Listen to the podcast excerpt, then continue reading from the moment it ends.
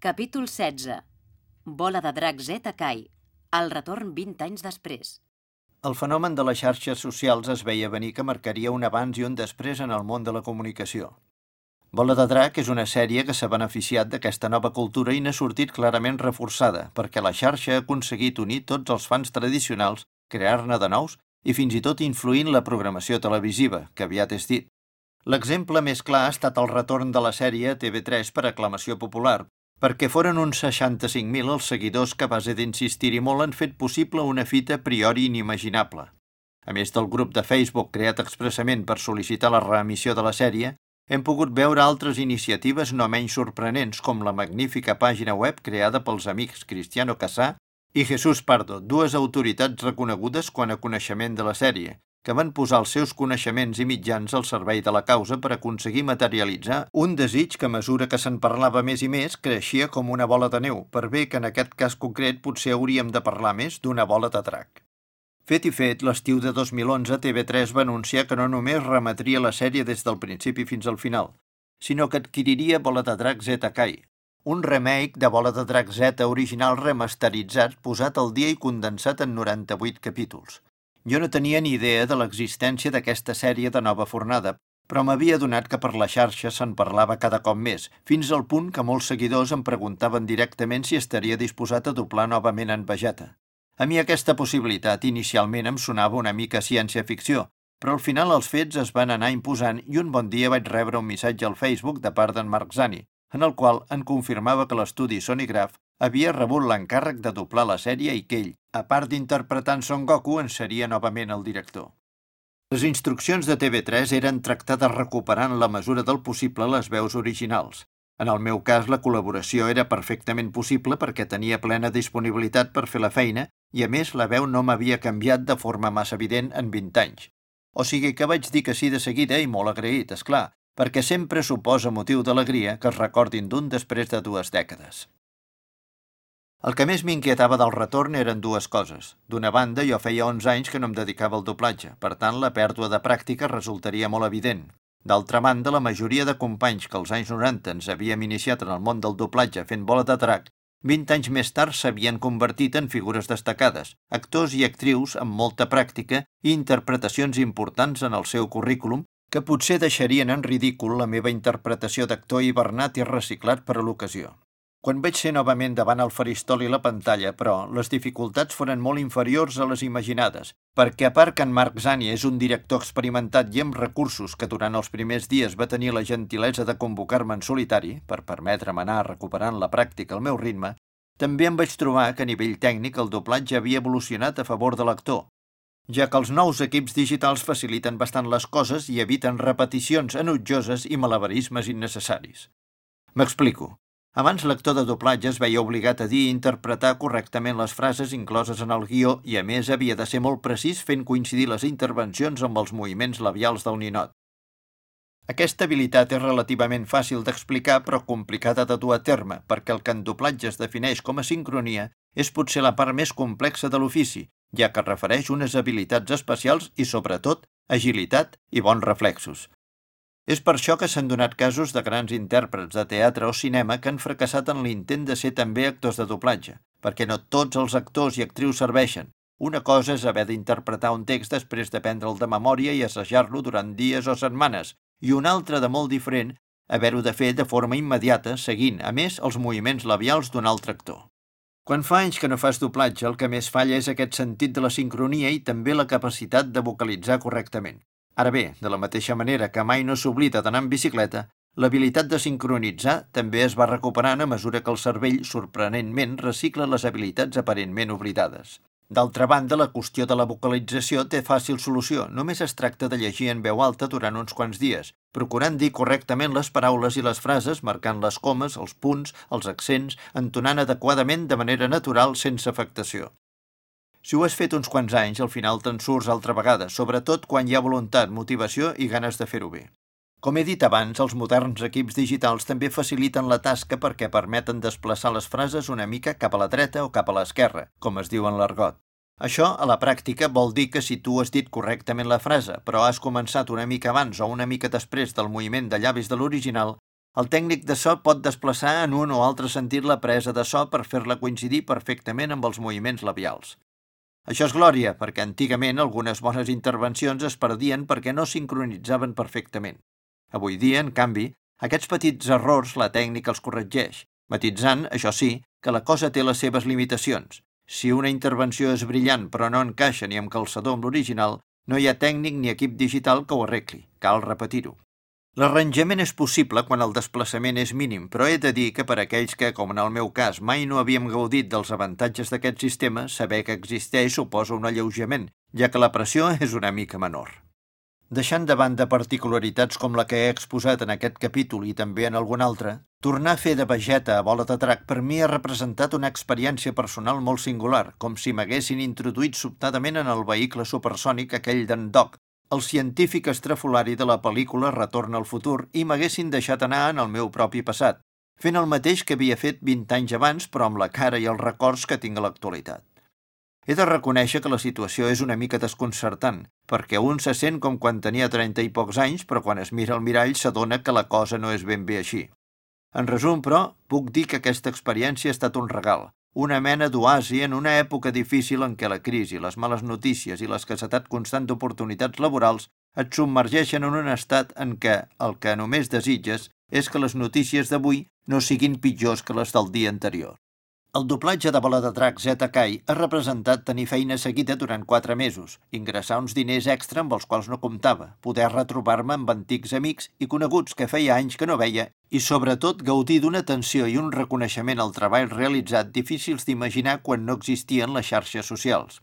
Quan el dia 19 de setembre de 2011 es va estrenar Bola de Drac Zeta Kai, l'expectació fou màxima i els nostres nervis també perquè sabíem que ens enfrontàvem a milers de seguidors d'una sèrie mítica que no estaven disposats a admetre la mínima erosió a l'esperit original d'un producte que pertany a la memòria col·lectiva de tota una generació. No en va, ara que la televisió ja ha superat sobradament els 50 anys d'història, hi ha qui comença a referir-se als ciutadans d'una determinada època com a generació Massinger Z, o generació bola de drac.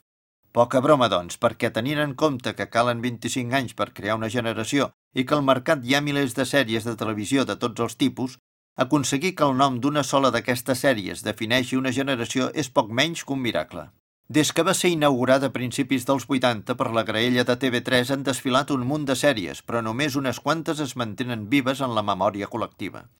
Sens dubte, Dallas n'és una, potser la principal, en part a causa de la veu inconfusible del gran Arseni Corselles, JR, i les seves frases més famoses. Qui no recorda el famós Suelen, ets un pendó. Si ens centrem en l'animació, però, podríem dir que Bola de Drac ha estat el Dallas del jovent.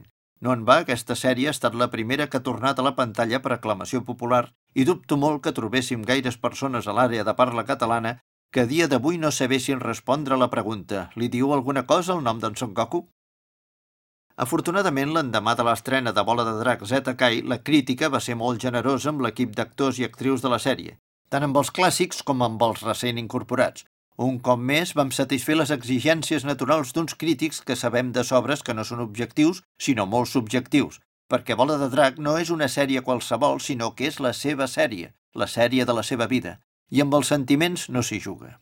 Per tant, ens tocava donar-ho tot per comptar amb la benedicció dels fans, que amb el seu vistiplau ens van permetre dormir una mica més tranquils. Sortosament, Bola de Drac Zeta Kai va estar a l'altura de les expectatives que havia generat. Com acostuma a passar d'un temps ençà, les xarxes socials van jugar destacadament amb el retorn de Bola de Drac, i especialment amb Zeta Kai. Va ser a través dels aficionats a la sèrie i a través d'internet que em vaig assabentar que els japonesos havien fet un nou muntatge de la sèrie Z. També a través de la xarxa vaig saber de què anava, que només comprenia fins a la saga dels androides i que en un principi TV3 tenia dificultats per poder aconseguir-la, ja que es tractava d'un material nou que altres televisions volien tenir sota el seu poder. O sigui que la batalla per obtenir els drets d'emissió va ser digna d'una saga de bola de drac. Però finalment la van aconseguir. I dies més tard, L'estudi, on des de fa uns anys estic dirigint normalment, Sonygraph, em va dir que la tenien per doblar. També em van dir més coses. Primera norma del client, és a dir, de TV3. S'ha d'intentar que els protagonistes siguin els mateixos que la van fer ara fa 20 anys. Intentar. Tothom entenia que 20 anys són 20 anys i que la gent canvia el timbre de veu, o deixa de treballar per diferents motius.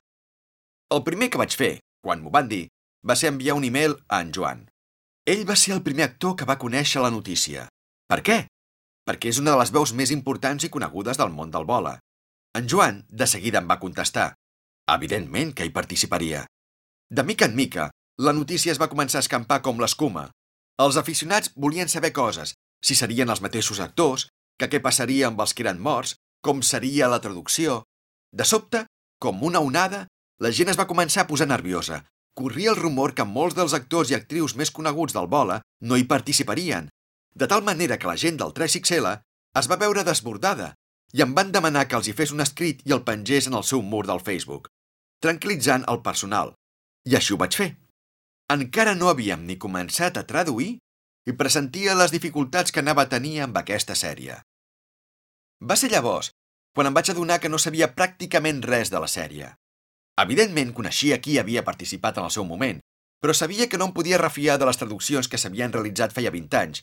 També sabia que existien moltes errades de traducció, de conceptes lògics. Si es tornava a doblar, Kai havia d'intentar ser més fidel. Un dels primers problemes que em vaig trobar va ser escollir les veus que farien cadascun dels personatges que s'havien doblat amb més d'una veu. Tal era el cas d'en Song Gohan, d'en Cor Petit, d'en Ten Shin Han, un gran mestre d'arts marcials amb tres ulls, d'en Yamcha, el primer rival fort d'en Goku que després s'aliarà per sempre amb ell, vaja, d'uns quants. I cada personatge tenia la seva pròpia idiosincràsia. Deixant de banda el per què en el seu moment es va canviar les veus, el que no faria era canviar les veus com es va fer a Zeta. És a dir, quan en Son Gohan sortís de la sala de l'esperit del temps, tindria la mateixa veu. Fos qui fos, només era qüestió que l'actriu que el doblés fes la veu un pèl més greu perquè havia crescut. En el seu moment, el pobre Son Gohan va tenir quatre veus. Quan amb dues n'hi hagués hagut prou, una noia de nen i un noi d'adolescent. Si començava a mirar el càsting de Zeta, observava que més personatges dels que jo pensava havien canviat la veu. Aquesta situació, sota el meu parer, fa perdre credibilitat al doblatge. Un altre aspecte que volia canviar va ser la d'intentar diversificar més les veus, que no es repetissin tant, perquè alguns dels meus companys havien fet 4 i 5 personatges en diferents sagues. La meva intenció era que cada personatge de pes tingués una veu pròpia, identificativa. Algunes veus les vaig tenir clares des d'un principi. La Joel havia de fer en Son Gohan, perquè va ser la primera, i respectant les altres veus, la genuïna. En Cor Petit, l'altra veu important, vaig escollir-lo pel mateix patró. En Xavi Fernández havia estat el primer. A més, Cal tenir en compte els episodis que doblàvem, ja que eren del principi de Z. Moltes d'aquestes veus problemàtiques havien participat en aquells episodis. Altres veus les vaig haver de canviar, ja que havent participat en el seu moment, ara no podien per problemes d'agenda, com va passar amb en Ten Shin Han. Ni en Joan Pera ni en Jordi Hurtado van poder. Alguns companys s'havien retirat de la professió o feien molts anys que no doblaven. Tal era el cas d'en Joan i de la Roser Contreras, la veu de la Bulma, que juntament amb l'Enric Isasi, el narrador, són de les veus més antigues de la sèrie. La Roser de seguida va dir que sí. Va ser una grata sorpresa que pogués i volgués fer-ho. També vaig tenir problemes de companys i companyes que volien doblar el mateix personatge que havien fet en el seu moment. En aquest cas, com sol passar, quedes bé amb un i malament amb l'altre, però està clar que només un dels dos hi podia participar. De fet, el poder que desprèn aquesta sèrie, gràcies al seu èxit, va fer que tothom hi desitgés participar. A alguns els hi havia d'anunciar que per més que ho desitgés no hi podrien participar, ja que Kai s'acabava amb la saga d'en Cèl·lula, i ells havien doblat personatges de sagues posteriors. No s'hi podia fer res. Algunes veus es van haver de canviar per causa de força major. En Freezer, el Doctor Gero, en Follet Tortuga, les seves veus ens havien deixat. L'única veu amb què es va haver de fer un càsting per escollir-la va ser la d'en Follet Tortuga. Generalment, els càstings en doblatge es fan per escollir una veu que s'assembli al màxim a l'original, però en el cas d'en Follet va ser al contrari. Volia que s'assemblés a l'actor que l'havia doblat, en Vicenç. En Vicenç era l'autèntica ànima de bola, el gran Follet Tortuga. Això era un homenatge, una dedicatòria. Vaig escollir quatre veus. Dues havien treballat a Bola de Drac. Les altres dues no, eren veus noves. Guardava una carta sota la màniga. Un dels actors ja l'havia imitat més d'una vegada. Es tracta d'en Jaume Mallofré, la veu d'en Cèl·lula. En Jaume té una gran capacitat mimètica i des de sempre ha imitat a la sala amb molts companys de la professió, entre ells en Vicenç. Era la carta que em guardava per si cap de les restants veus no funcionaven. Però, d'altra banda, preferia no utilitzar-la perquè ell ja doblava un personatge molt important i, com us he dit, volia repetir les menys veus possibles. Finalment, em vaig quedar amb tres candidats. En Jaume Mallofré, en Francesc Belda, que posteriorment hi participaria fent el pare de la Xixi, i en Josep Maria Mas, que ja el tenia en ment per fer el pare d'en Goku, tal com l'havia doblat en la pel·lícula El pare d'en Son Goku. El cas d'en Mas va ser curiós perquè va ser ell qui em va demanar participar-hi, ja que en Josep Maria sempre ha tingut un efecte especial cap a en Vicenç. També, com jo, va ser dels primers directors amb qui va treballar.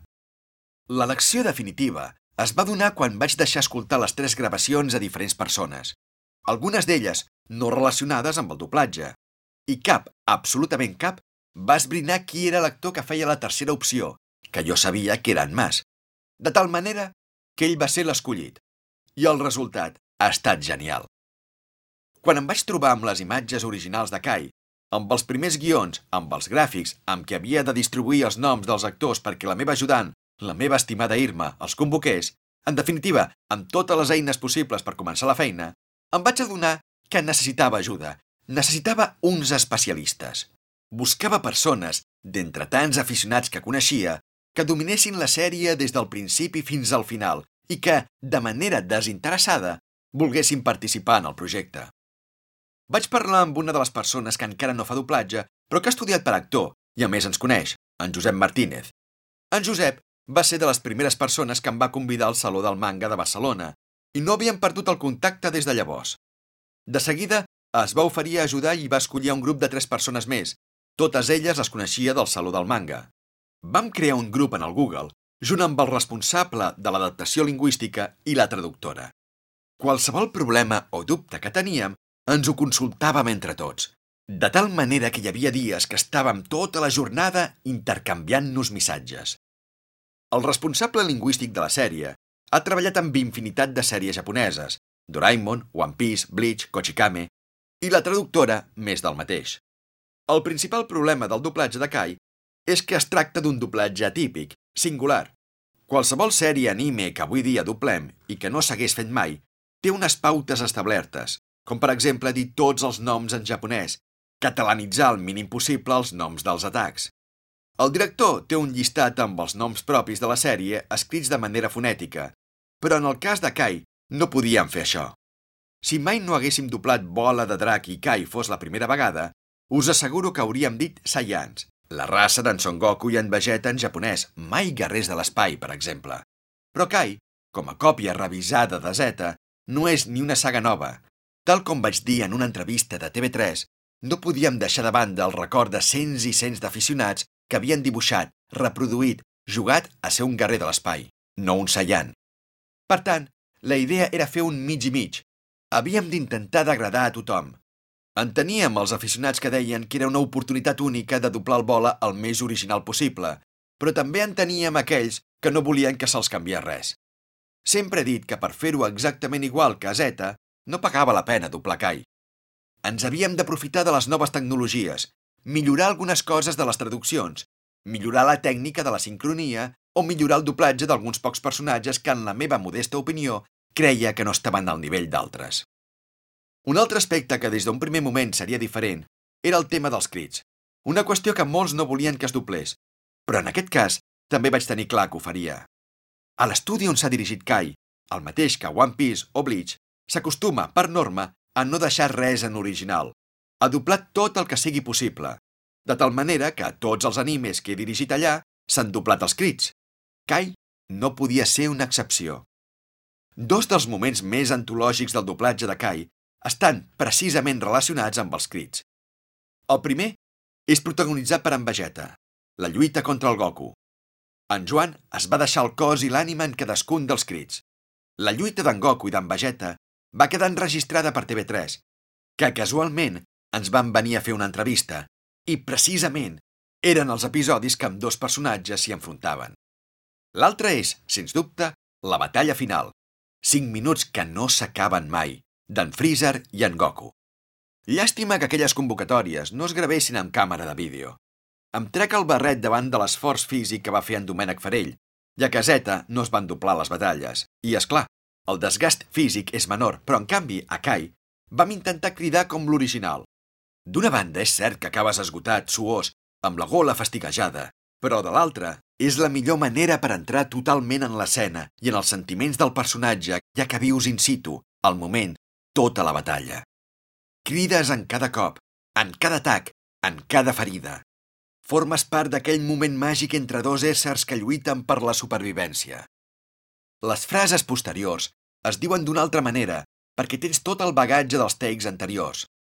Recordant aquesta escena, no puc obviar una de les frases més famoses d'en Goku, aquella que diu «Viuràs en silenci amb una ferida al cor que no se't curarà mai», o alguna cosa així.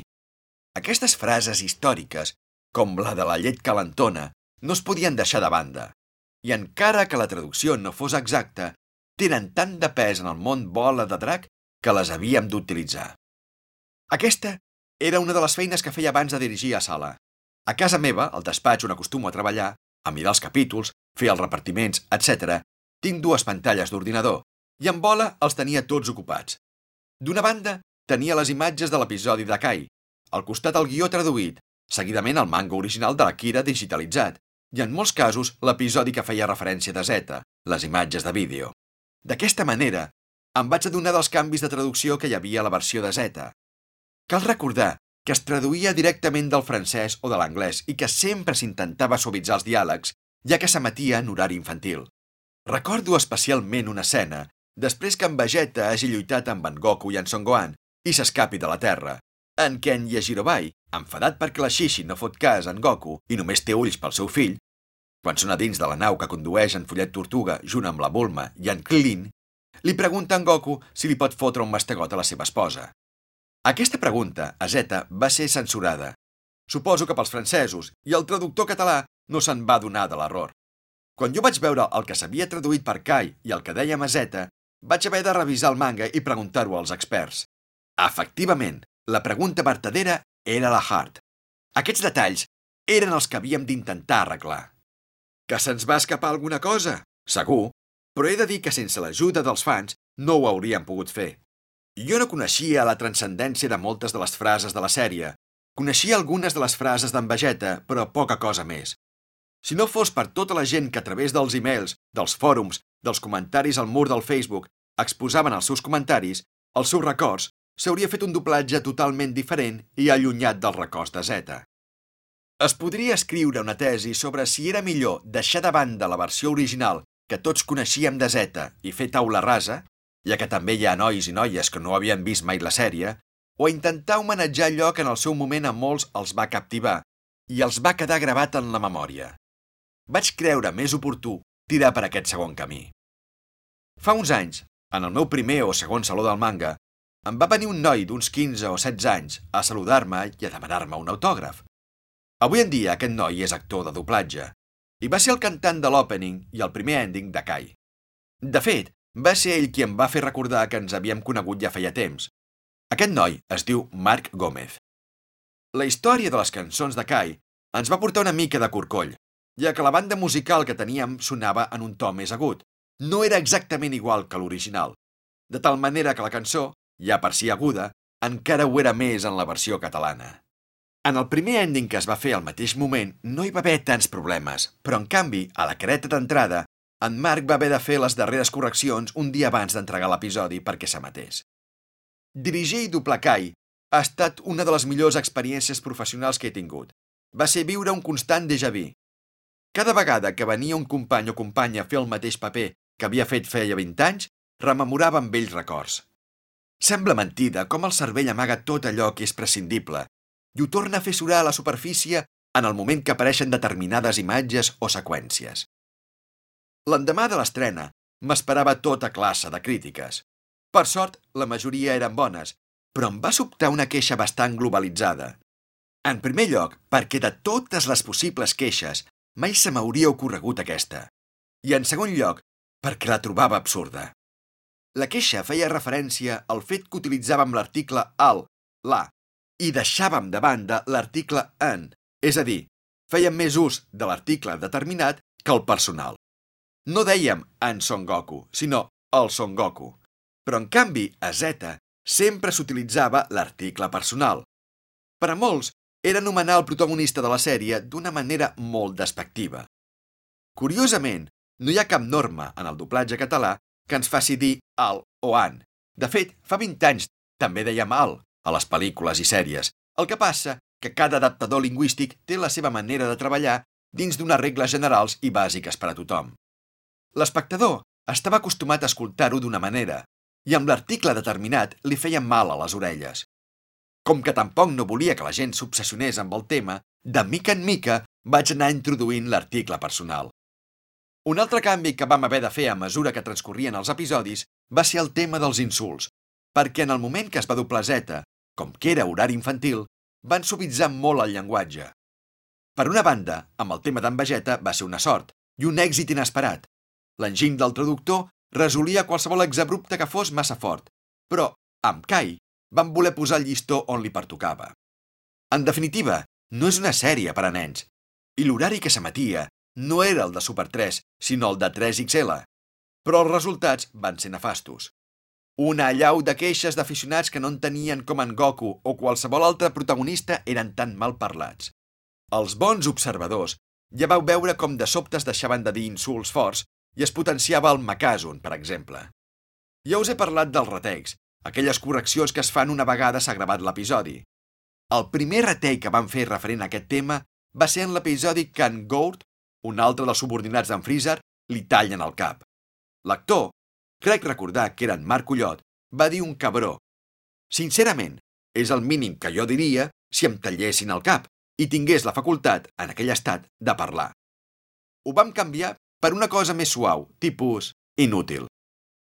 Molts aficionats van estar molt actius a les xarxes socials, que si aquesta veu era nova, que si aquella frase l'havíem canviat, i també van estar actius participant en concursos com els que el Canal 3XL va fer, el concurs dels Kamehames. En aquest cas, tant en Joan com jo no vam tenir res a veure en l'elecció del guanyador. Tot i que amb dos la vam considerar de les més gracioses, nosaltres només vam participar en la publicitat. En definitiva, el doblatge de Kai va ser una experiència molt profitosa. El dia abans de Reis, acabàvem la sèrie. Definitivament, jo ja no dic res. Mentre estic escrivint aquest episodi, gràcies a la informació d'alguns dels fans, sé que es prepara una nova pel·lícula de Z a Japó pel mes de març del 2013. Ja veurem què passarà. De moment, com que ens agrada ser optimistes, deixarem les portes entreobertes.